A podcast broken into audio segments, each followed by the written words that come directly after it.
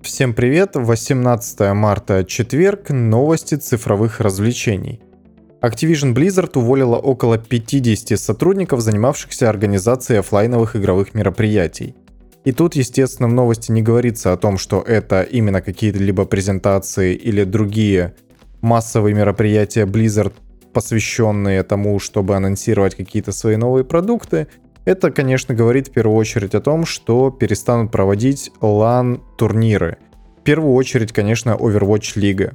Я напомню то, что каждый вообще тур этой самой лиги проводился в формате LAN-встреч. То есть игроки приезжали на стадион Blizzard, насколько я себе это представляю, естественно. Игроки приезжали на стадион Blizzard и играли там вообще до победного. Потом у них был перерыв где-то в неделю или в две, и все это повторялось. Так проводились 28 матчей. Каждая команда проводила 28 матчей. Это, конечно, все очень здорово, и именно за счет этого Overwatch Лига была настолько смотрибельной, потому что это по формату проведения был полноценный такой себе спорт. То есть как э, тот же NBA. В принципе, это была очень классная идея, потому что мне, например, ближе всего Dota, но я абсолютно не вижу причин, почему Dota проводит свои турниры именно так, как они это делают. Я имею в виду именно турнирные операторы.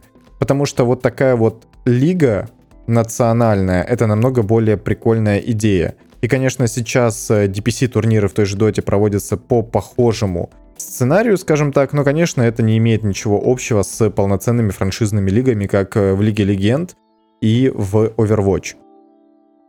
Overwatch потому и смотрело огромное количество людей, потому что каждый матч вообще это именно лан соревнования. Там игроки видят друг друга и видят зрителей. Конечно, вам, я думаю, не нужно объяснять, насколько вообще большое влияние на любой спорт, включительно киберспорт, имеют именно обычные зрители, которые присутствуют в зале. Если вы не можете проводить лан-турниры, офлайн турниры то вам, соответственно, не нужны люди, которые этим всем занимаются.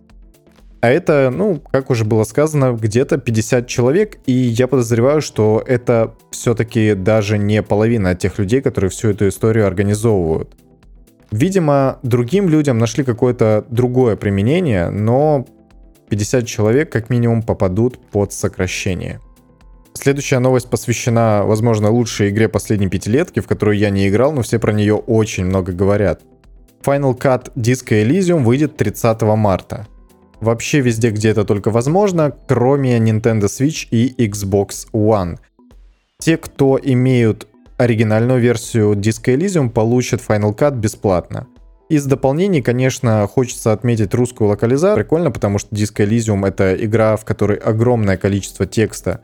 Именно поэтому его было бы неплохо локализовать, и этому был посвящен целый материал, а то и несколько общались с локализаторами.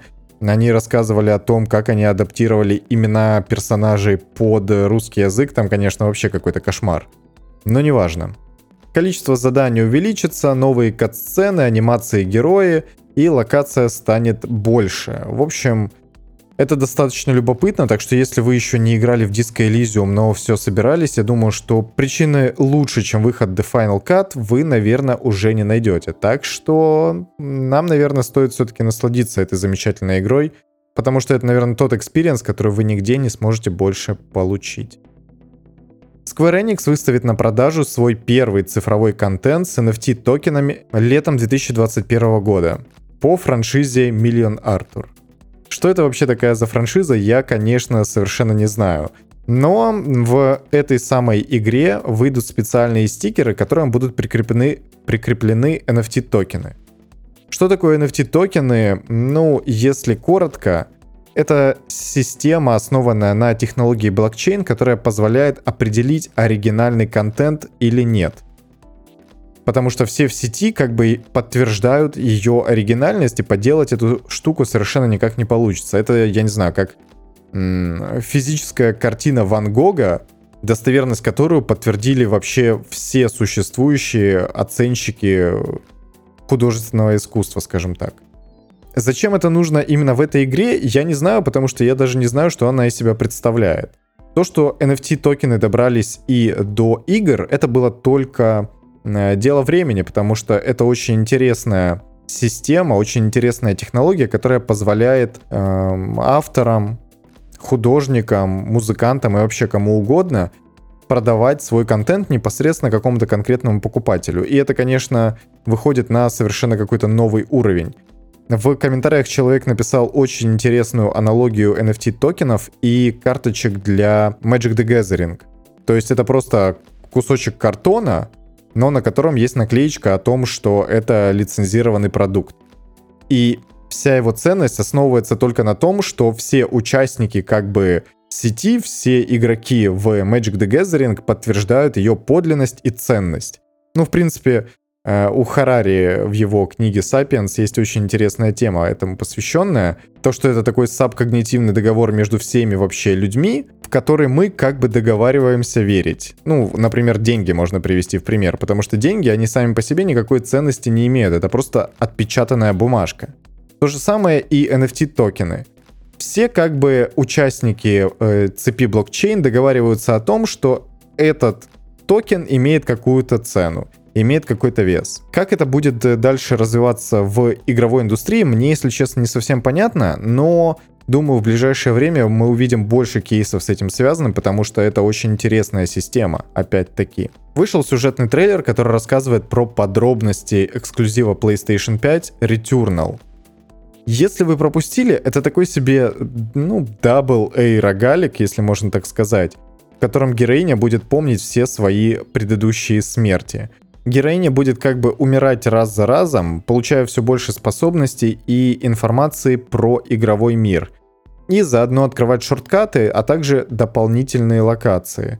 На планете, на которую героиня совершает экстренную посадку, будет множество различных биомов, и многие разработчики не показывают, соответственно, в трейлерах. Еще интересная особенность в том, что игра поддерживает некоторую подо... некоторое подобие мультиплеера — которое мы видели уже в Dark Souls. То есть герой будет находить, возможно, трупы других игроков, условно говоря, и там будут содержаться аудиозаписи, которые героиня у конкретного игрока еще не успела сделать. Как это будет работать конкретно, наверное, можно будет сказать только после выхода игры, но представлять, что такой мультиплеер выглядит абсолютно уникальным и нигде более не встречался, это, конечно, довольно глупо, потому что, опять-таки, все это было уже в Dark Souls и даже было в Zombie U, кстати-ка, на Nintendo Wii U и потом еще где-то в других играх. Короче, Returnal выглядит реально как Double A рогалик, на который наконец-то можно будет потратить время. Весь вопрос в том, насколько история получится интригующей все-таки. Потому что если не будет, скажем так, конечной цели, ради которой стоит все это проходить, то, наверное, и смысла играть никакого не будет. Все-таки в подобных играх очень многое решает именно интрига, что ли. У игрока должна быть непосредственно цель, к которой он все это время будет идти. Но Returnal, в принципе, выглядит довольно симпатичной. К сожалению, нигде, кроме PlayStation 5, или, к счастью, она выйти не должна.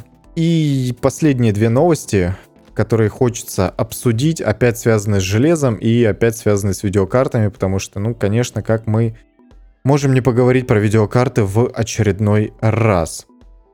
Nvidia представила свою майнерскую видеокарту с очень сложным названием, который исполнил Полит.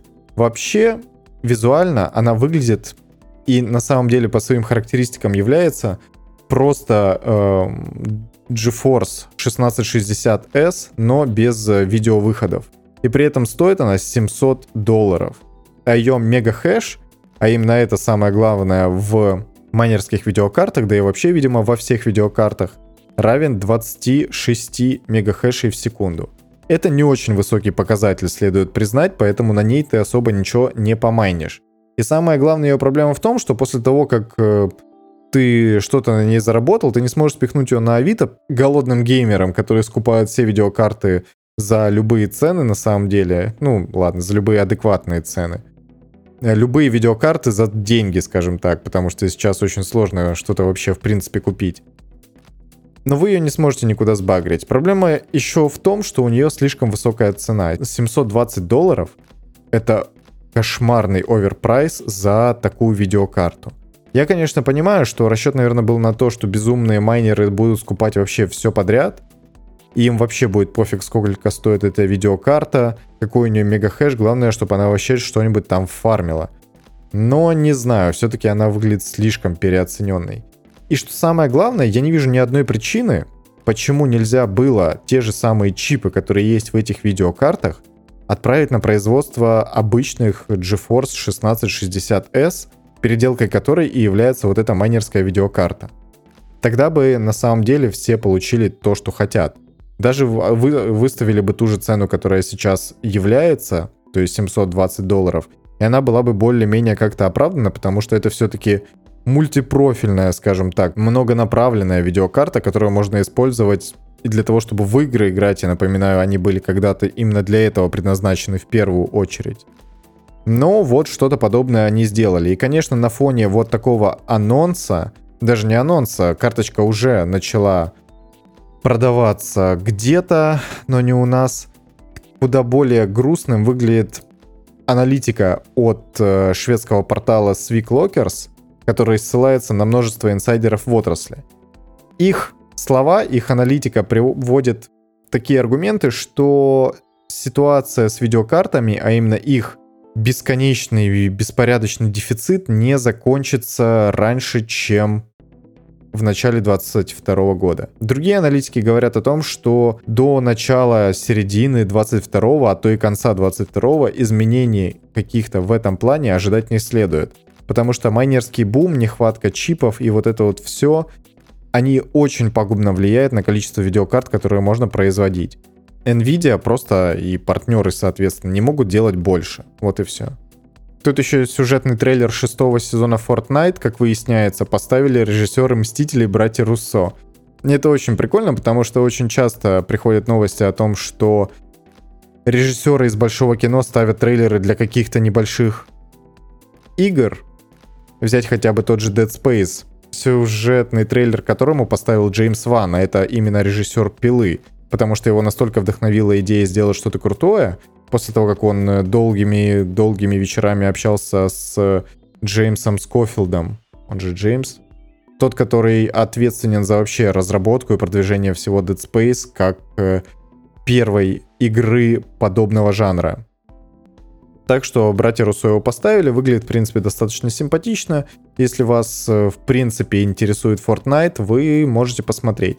Очень здорово то, что подобные метры, можно даже так сказать, в Голливуде тратят свое время на то, чтобы порадовать нас действительно неплохим контентом и проектами. На этом у меня все. Увидимся, а точнее услышимся завтра. Пока-пока.